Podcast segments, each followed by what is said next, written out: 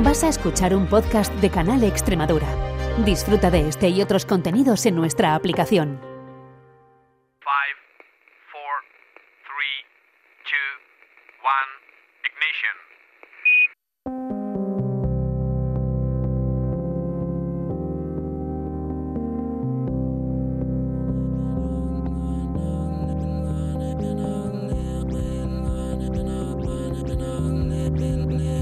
En Canal Extremadura Radio comienza Principio de Incertidumbre con Jorge Solís.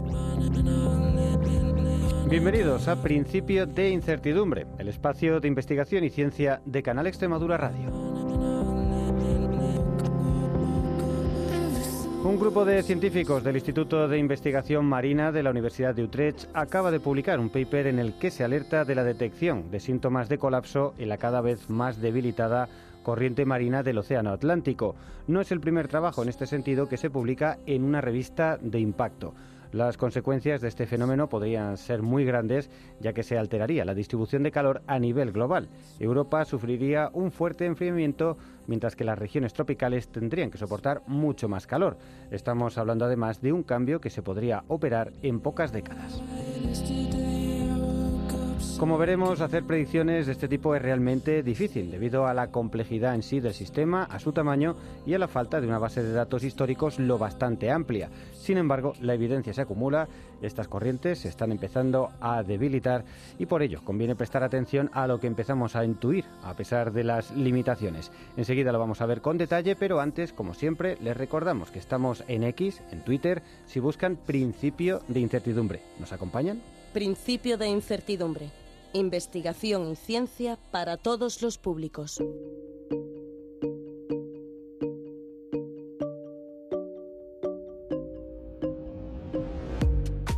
La circulación de retorno meridional del Atlántico, AMOC por sus siglas en inglés, es una importante corriente que sirve como flujo para transportar agua cálida y salada hacia el norte del océano y aguas más frías hacia el sur. Su existencia se considera fundamental para equilibrar y templar las temperaturas, especialmente en el noroeste de Europa, pero su funcionamiento natural está en peligro como consecuencia del cambio climático. Muchos científicos llevan tiempo advirtiendo de que el derretimiento de la capa de hielo de Groenlandia está poniendo en peligro esta corriente AMOC y una nueva investigación publicada este mismo mes en Science Advances alerta de que su colapso podría producirse mucho antes de lo que se esperaba, en cuestión de décadas.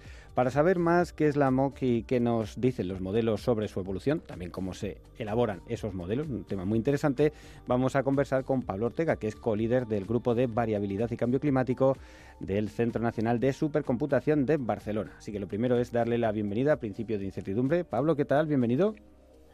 Muchas gracias.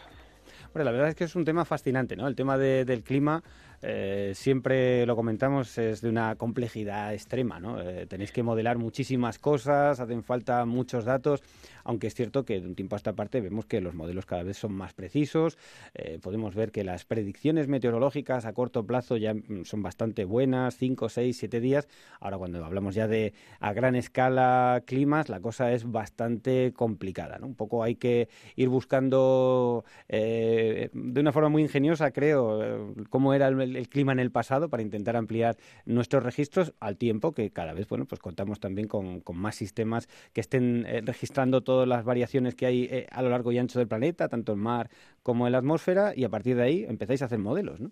Sí, la verdad es que simular el clima es, tiene su arte, eh, porque el, sistema Tierra, el sistema climático es muy complejo, como has dicho, tiene muchas componentes, no solo la atmósfera y el océano, también está la criosfera, la, la biosfera por su interacción o su participación en, en, el ciclo de carbono también es muy importante y incluso la litosfera, ¿no? El, la capacidad de acumular agua y, calor eh, de, de, de, los continentes, todo eso complica mucho, ¿no? Porque al final todas las componentes del sistema Tierra interaccionan entre ellas y simularlo o representarlo de una forma precisa, pues no siempre es sencillo.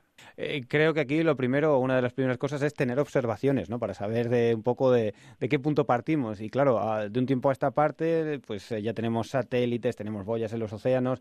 En los últimos 20 años esto se ha prodigado mucho. En el último siglo tenemos una serie de registros, pero de ciento y pico años, 200 años hacia atrás, la cosa es muy complicada, ¿no? Para saber exactamente qué ha pasado. eso es lo que hacéis también con el paleoclima. También creo que teniendo bastante ingenio, ¿no? Sí, las observaciones, como dices, eh, con los satélites hubo un boom, ¿no? Eh, em, empezamos a tener observaciones en tiempo real de toda la superficie de la Tierra eh, y de muchas variables como, como temperatura, más adelante incluso salinidad, cubierta de nubes.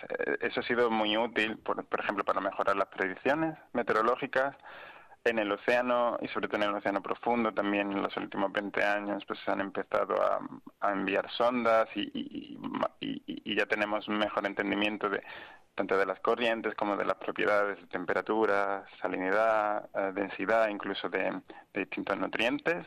Pero más allá de los últimos 20 años, las observaciones que tenemos así un poco que se remontan más en el tiempo son más de, de, superficie, de temperatura de las estaciones meteorológicas que empezaron a medir sobre todo en, Reino Unido a finales de, del siglo XVII y son zonas muy concretas, ¿no? Entonces tenemos una visión bastante parcial a partir de las observaciones y sobre todo para variables como la temperatura en superficie y, la, y la presión y a nivel del mar, la presión atmosférica a nivel del mar, pero si queremos entender qué ha pasado, por ejemplo, con, con la AMOS, con la circulación en el océano, ah, pues no tenemos nada, ¿no? Eh, no tenemos observaciones directas ah, más allá del año 2004 que empezaron a, medirse. Y ahí hay que tirar de datos ingeniosos, los, registros paleoclimáticos que vienen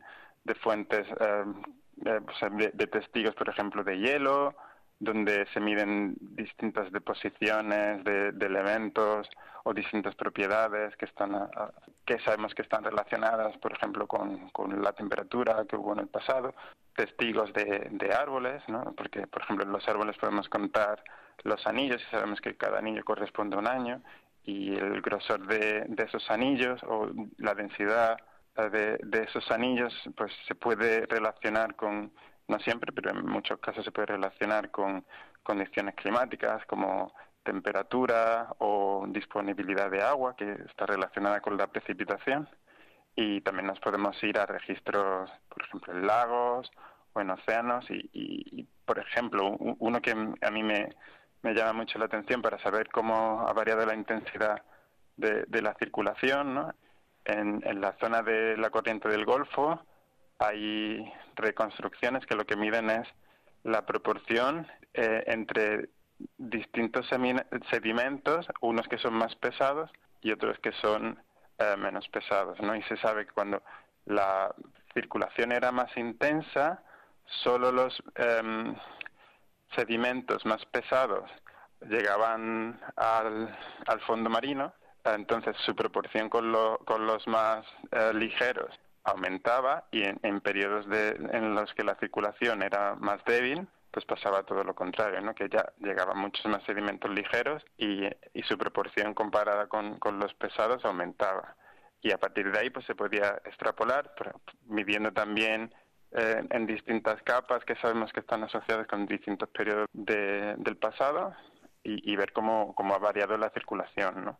Eh, a, mí es uno que, me hace particular gracia, ¿no? que ingeniársela mucho para adivinar de alguna manera con, con, variables que se pueden medir y, y, que tienen sentido, ¿no? Cómo, cómo ha cambiado el clima o distintos procesos en el pasado. Bueno, pues esto vemos que con mucha precisión lo tenemos de tiempos recientes, con menos precisión, pero una idea más o menos general o por lo menos muy localizada regional, ¿no? De cómo estaba esto aquí en este punto, pues eh, se ha podido reconstruir también con, de esta forma tan, tan curiosa, ¿no? A través de los anillos de los árboles o, los testigos de hielo, ¿no? Que nos permiten ir, eh, pues, decenas de miles de años hacia atrás en, Groenlandia o lo que nos estás contando de, de, los sedimentos en el fondo del océano, que también nos da dan esa idea.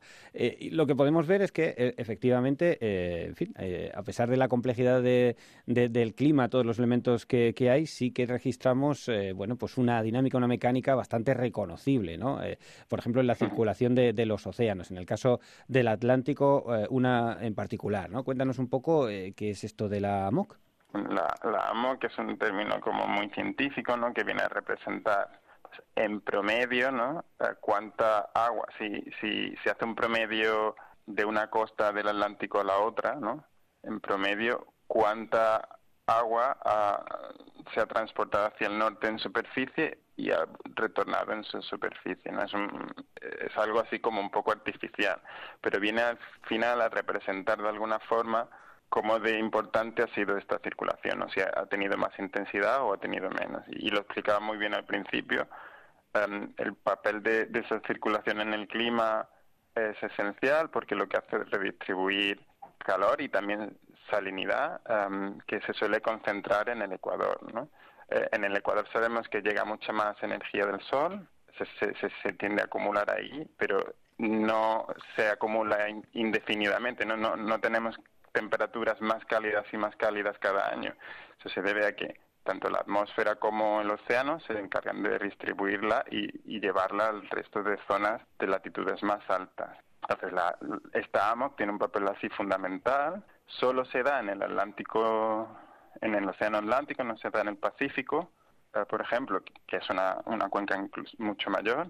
Y eso hace que los continentes cercanos ¿no? al Atlántico, que sería Norteamérica, África y Europa, pues tengan unas condiciones climáticas especiales, ¿no? Y por ejemplo en Europa, debido a este transporte de aguas más cálidas que hace la circulación, que se encarga de calentar las masas de aire que vienen del oeste, pues tenemos temperaturas relativamente más cálidas que lo que sería, por ejemplo, Nueva York, ¿no? Y estamos a latitudes muy parecidas.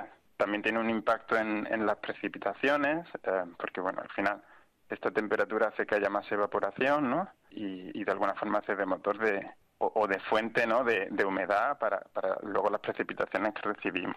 Si se ralentizara o, en caso extremo, colapsara, pues ah, tendría un, tendríamos cambios brutales en, el clima al que estamos acostumbrados. O sea que de alguna forma, por hacernos una idea, esto es el movimiento que se da entre las aguas, digamos, del Atlántico Sur frente a las costas de entre Brasil y África, todo eso se calienta a la zona tropical, pero claro, eso no se almacena ahí, sino que se va moviendo, va por el Golfo de, de México, ¿no? Y todo eso recorre un poquito las, las costas de América del Norte y viene hacia Europa. Y gracias a eso, pues se puede vivir tan, tan ricamente en las Islas Británicas, ¿no? O en el norte de Europa sin tener el frío que, que, tienes, pues en otras, en la misma latitud, pero en otras zonas. De hecho, el equivalente, eh, si sigues en el mismo paralelo, acabas en Alaska, ¿no? Podrías tener mucho, mucho más frío. Entonces, gracias a ese calor que se va distribuyendo, y creo que que, esto tiene una corriente como a dos alturas, ¿no? De forma superficial va ese agua caliente que nos trae todo esto que hace que la vida sea más agradable en Europa y de forma eh, más profunda va eh, el agua fría de retorno, ¿no?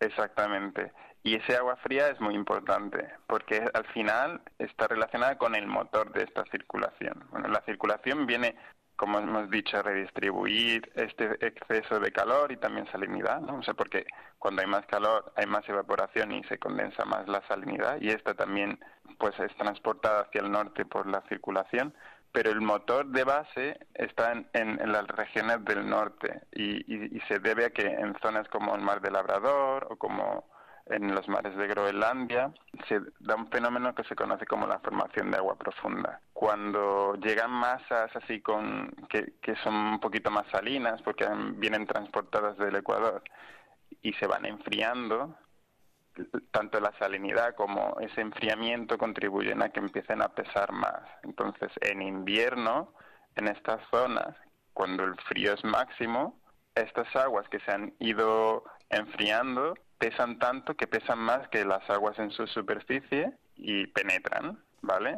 Al penetrar se produce como un descendimiento que al llegar al fondo luego acaba em, transportándose de las latitudes altas a las latitudes bajas y, lo hace por debajo de las corrientes de, del Golfo de, de Brasil que comentabas antes. Y de esta forma generan como un, Como una cinta. Una de- circulación, una circulación, cinta, Mm. exactamente. E- Es, muy importante cómo, cómo se produce esta formación de agua profunda porque, lo comentabas antes, si se derriten o se siguen derritiendo la capa de hielo de Groenlandia, eso aporta agua dulce que reduce la densidad en superficie y hace más difícil que la superficie con el enfriamiento posterior pese más que la subsuperficie. Además, el calentamiento global, que hace que las aguas en general sean más cálidas, también va a contribuir a que las aguas en superficie sean más ligeras y también va a complicar pues que se produzca este fenómeno de formación de agua profunda. Es por eso que estamos preocupados porque lo que se espera que ocurra de aquí al futuro es que se vaya debilitando.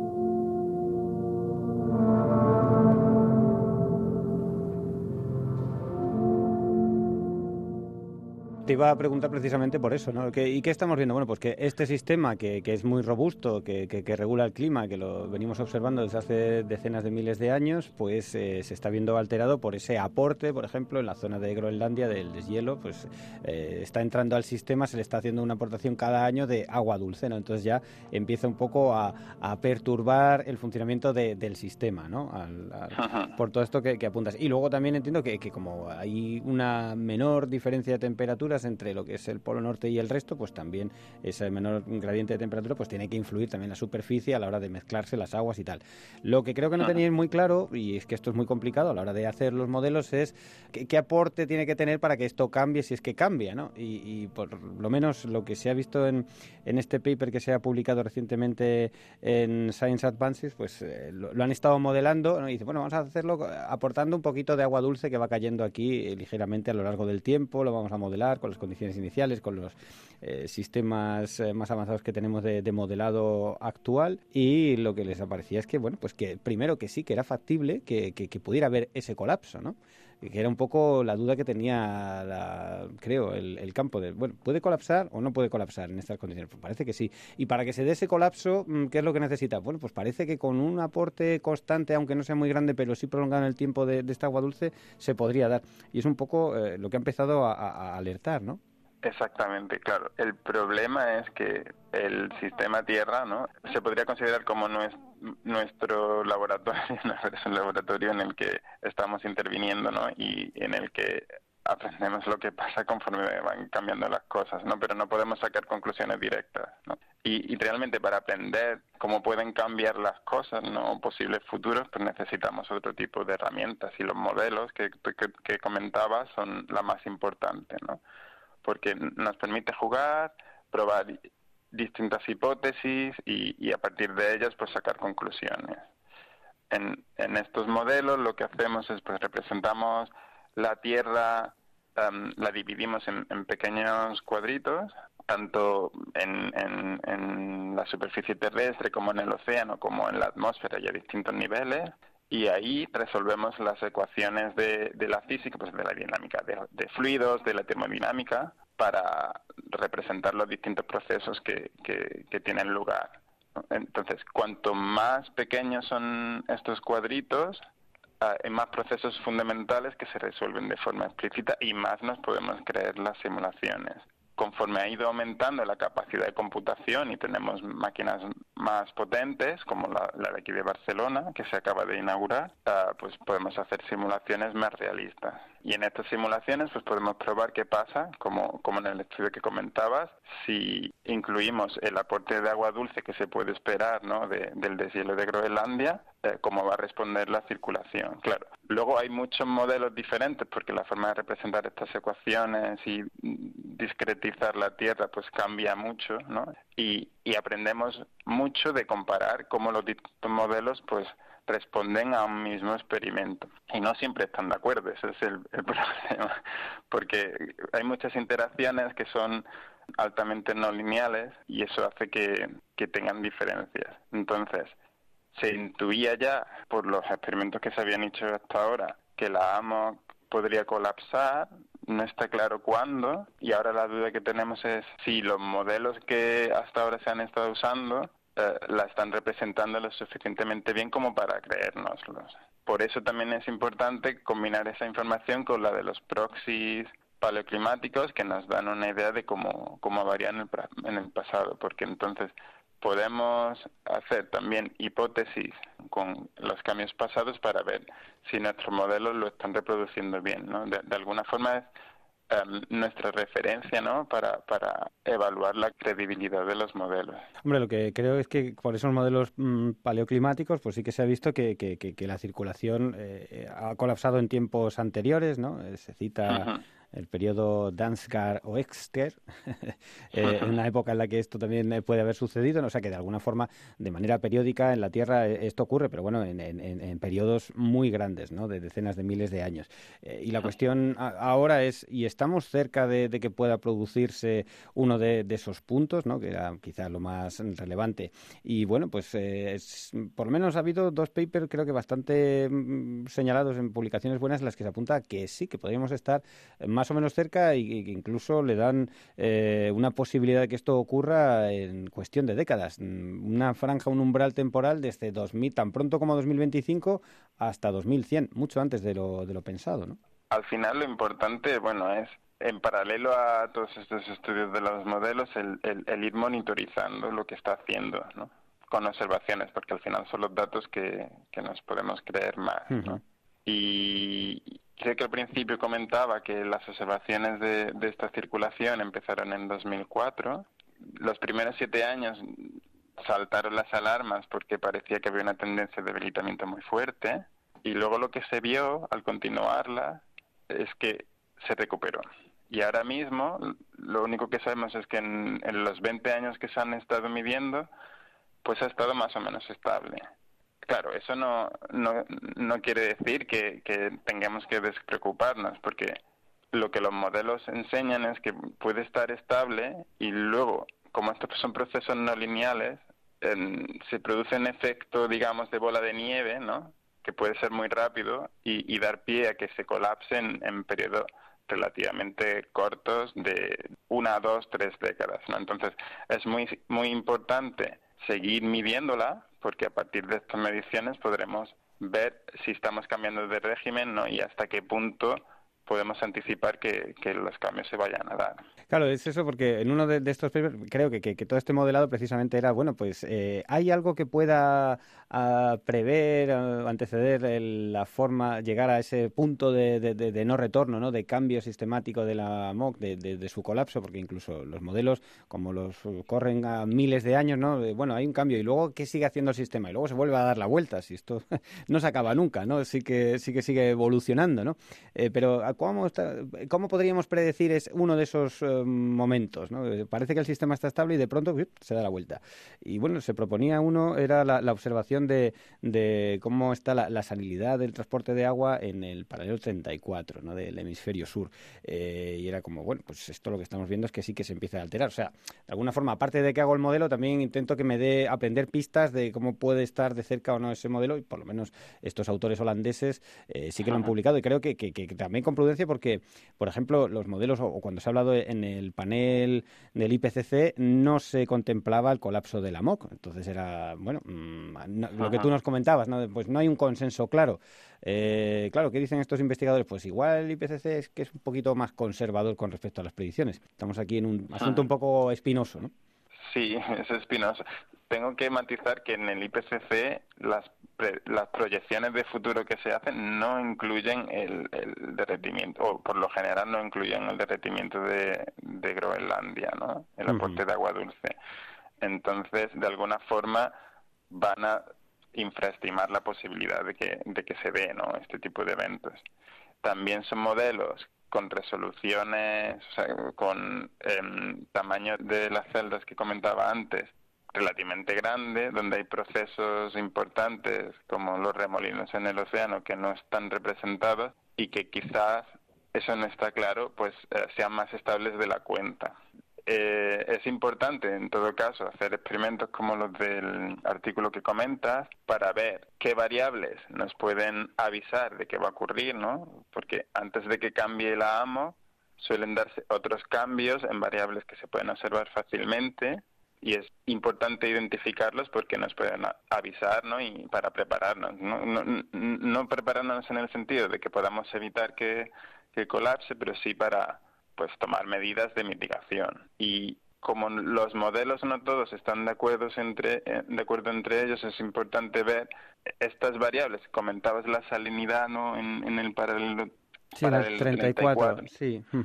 Sur, ah, pues ver si, si son consistentes entre los modelos o que cuáles otras pues sí que se simulan de forma consistente entre modelos para ir monitorizándolas y ir aprendiendo em, pues lo, que puede venir, ¿no? Eh, en el caso de que, de que suceda, un poco ya lo decíamos en un principio, como esto lo que hace es regular, traer calor, ¿no? Mover el calor que, que cae de las zonas tropicales al norte, pues eh, lo que se prevería eh, que sucediera fue enfriamiento de, de, todo lo que es norte de Europa, la parte más occidental, ¿no? Islas Británicas, Escandinavia, incluso también se daba un rango aquí para la península ibérica como una, mm, curiosamente, con el cambio climático, una reducción de la temperatura en torno a 4 grados eh, depende de los sitios, ¿no? Le iban poniendo pues 2, 3 grados por década de descenso de temperaturas.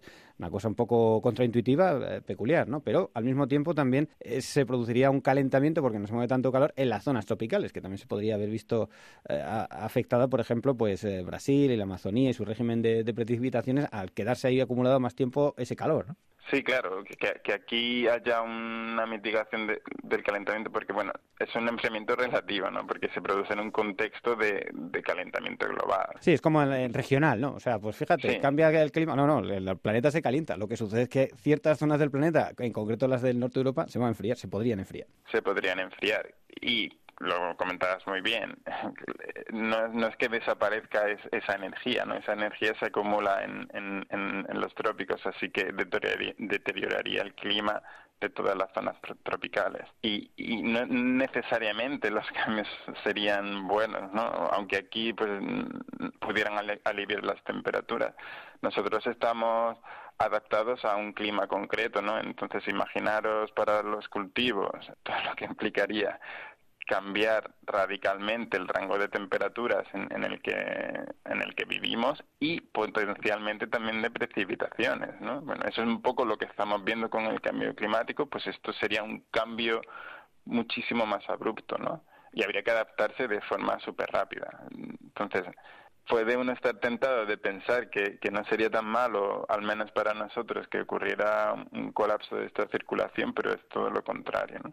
Sí, claro, a ver, yo lo que veía los eh, holandeses hablando del tema es, bueno, eh, primero, como tú decías, eh, ¿en qué tiempo ventana temporal se da? A ver, esto no es como las películas americanas de que esto en cinco, en unos meses se te ha cambiado todo, pero sí igual en una década o dos décadas, en el caso que sucede, que es bastante poco tiempo para, para adaptarse. bajan las temperaturas, bueno, qué bien, que es mejor que el calor ya, pero también el régimen de precipitaciones cambia porque es más seco, no es más difícil que llueva, esto es más seco. Ah. Y en las zonas tropicales, cuidado, que claro, podría afectar, porque se apunta también, eh, eh, podría cambiar el régimen de precipitaciones en el Amazonas, que, sería tremendo, ¿no? Para, de hecho, eh, los investigadores sobre todo se veían preocupados por la población que vive en las zonas tropicales, que iban a tener pues eventos mucho más violentos, ¿no? de hecho, que se invirtiera la época de lluvias con la de sequía, lo cual, bueno, pues puede tener efectos sobre el Amazonas bastante mm, peculiares, y todo esto, como decimos, en, cuestión de, décadas. Desde luego, el, panorama es un poco mm, desolador. Lo que sucede un poco aquí es eh, hasta qué punto nos fiamos del modelo no nos fiamos del modelo. Mm, tú un poco cómo lo ves, mm, eh, estando ahí. Creo que vosotros también incluso estáis pendientes de, lanzar, de, correr también un programaco de estos en vuestro superordenador en Barcelona para ver un poco vuestros resultados, ¿no? Sí, puedo de hecho anticipar. A ver, no, no es un análisis que esté muy avanzado, ¿no? Pero nosotros hemos estado haciendo bueno, aprovechando eh, de todo el poder que tenemos de, supercomputación para hacer simulaciones que incluyen este efecto de, del derretimiento de Groenlandia a, una resolución que nunca jamás se ha hecho. Y em, estamos en el proceso de analizarla. Sí que vemos que, se tiende a debilitar la circulación. Son simulaciones que exploran los próximos 20 años pero no, no, no se cambios abruptos. Claro, son simulaciones muy lentas de realizar y no hemos podido ir mucho más allá. Sería interesante pues continuarlas y es algo que, que vamos a intentar para darnos una idea hasta qué punto no pues este tipo de cambios eh, de no retorno ¿no? Eh, se pueden dar en simulaciones que a priori podemos considerar más, más fiables por lo que hemos visto, al menos en 20 años, em, los cambios son, son leves, pero sí que son de debilitamiento. Y todo hay que decirlo, si se debilita la circulación, impactos climáticos va a tener, aunque a menor medida, claro. y serían en la misma dirección. Claro, lo que estamos viendo es que el cambio climático bueno, es muy complicado, que parece que nos hemos limitado mucho las emisiones de CO2 y tal, pero luego se empiezan a desencadenar una serie de acontecimientos, mm, eh, muchos aspectos que, todos suman, ¿no? Que, hay veces que me da a mí la sensación, llevamos ya con el programa 14, eh, 15 años, eh, que cada vez vamos sumando más causas, ¿no? Es como, bueno, esto, incluso quiero decir, las estimaciones iniciales de, de, los efectos del cambio climático puede que se hayan quedado un poquito cortas viendo luego la suma de todo lo que se va acumulando. Sí, sí. Eh, al final, por ejemplo, la amo que es una cosa más ¿no? dentro de, mm, todo el problema del cambio climático. Es uno más. Porque luego a escala regional hay un montón de procesos ¿no? que, que, pueden tener impactos muy grandes, ¿no? como el permafrost, por ejemplo, en, en, en las regiones más cercanas a, los polos o bueno, o procesos que no son necesariamente climáticos, que, que son más medioambientales, ¿no? Como la acidificación de los océanos. Estamos cambiando la Tierra a pasos acelerados en, muchos diferentes aspectos, ¿no? Y, luego pues vamos descubriendo pues qué impactos tiene sobre la marcha. Eh, te iba a preguntar, nos contabas vuestros modelos, el, el BSC es uno de los eh, ordenadores más potentes de Europa, no sé ahora mismo esto lleváis ranking, en qué punto está, porque se acaba de ampliar, nos acaba de, hacer esa presentación. Eh, ¿Cómo funciona a la hora de, pedir tiempo para, déjame que, que lance mi modelo aquí, me lo dejas seis meses procesando esto? ¿Cómo, ¿Cómo hacéis para, para conseguir ese tiempo de, uso? Para tu primera pregunta, el ranking exacto no sé, sé que en Europa eh, se han instalado tres uh, superordenadores más o menos comparables, de características comparables. Quizás sea el, más potente ahora mismo porque ha sido el último, entonces ha dado un poco más de, tiempo para que la tecnología mejore, pero en breve en Alemania van a instalar otro que es muchísimo más potente. O sea que esto va de un mes a otro, los rankings cambian rápidamente. Luego, la forma de acceder al, al tiempo de, computación hay distintas maneras. Eh, Europa, como ha cofinanciado la mitad de, de la máquina, pues se reserva un número de horas que, se pueden solicitar en, con proyectos de supercomputación. Pasa un proceso de evaluación por pares y, y así se asignan, ¿no? Luego, eh, la otra mitad de, de, la máquina, digamos, de recursos de la máquina, como está financiado, no, recuerdo ahora mismo exactamente los países, pero sé que Portugal ha, ha contribuido y no sé si Turquía también. El resto se, se reparten en, de forma proporcional a la financiación entre el resto de países que la han pagado. La mayor parte pues es España y España tiene la, la red española de supercomputación que, que permite lo mismo, no pedir proyectos de supercomputación asociados a, investigaciones concretas. Luego nosotros, como somos parte del centro de supercomputación, tenemos asignados un, porcentaje pequeño de la máquina, pero pequeño pero lo suficiente como para poder llevar investigación por nuestra cuenta um, asociada pues a, a lo mejor ya no a proyectos de supercomputación concretos, pero sí a otras actividades, otros proyectos científicos que, llevamos. Y entonces estáis un poco ahí pendientes para, para correr más vuestro modelo. Estamos expectantes, ¿no? Porque bueno, sabemos que va a venir con, con mucha más capacidad de, de cálculo y pues, tenemos muchas ideas de cómo aprovecharla.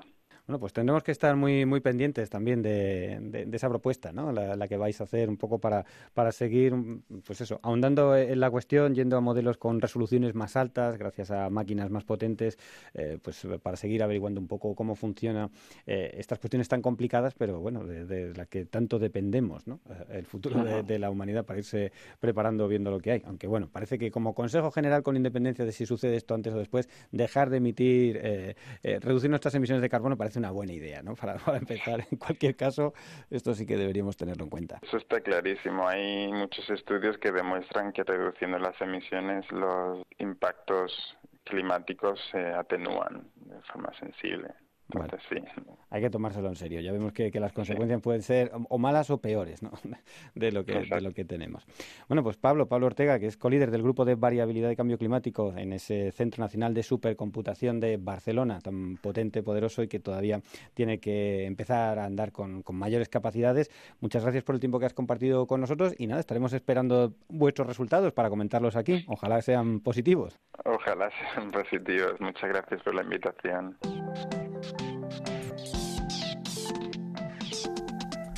A ustedes muchas gracias por su atención. El montaje sonoro es de Inmaculada Calvo, la dirección de Jorge Solís. Les esperamos la semana que viene. Principio de incertidumbre, arroba canalextremadura.es.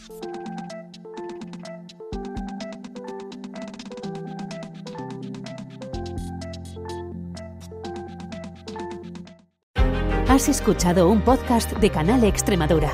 Disfruta de este y otros contenidos en nuestra aplicación.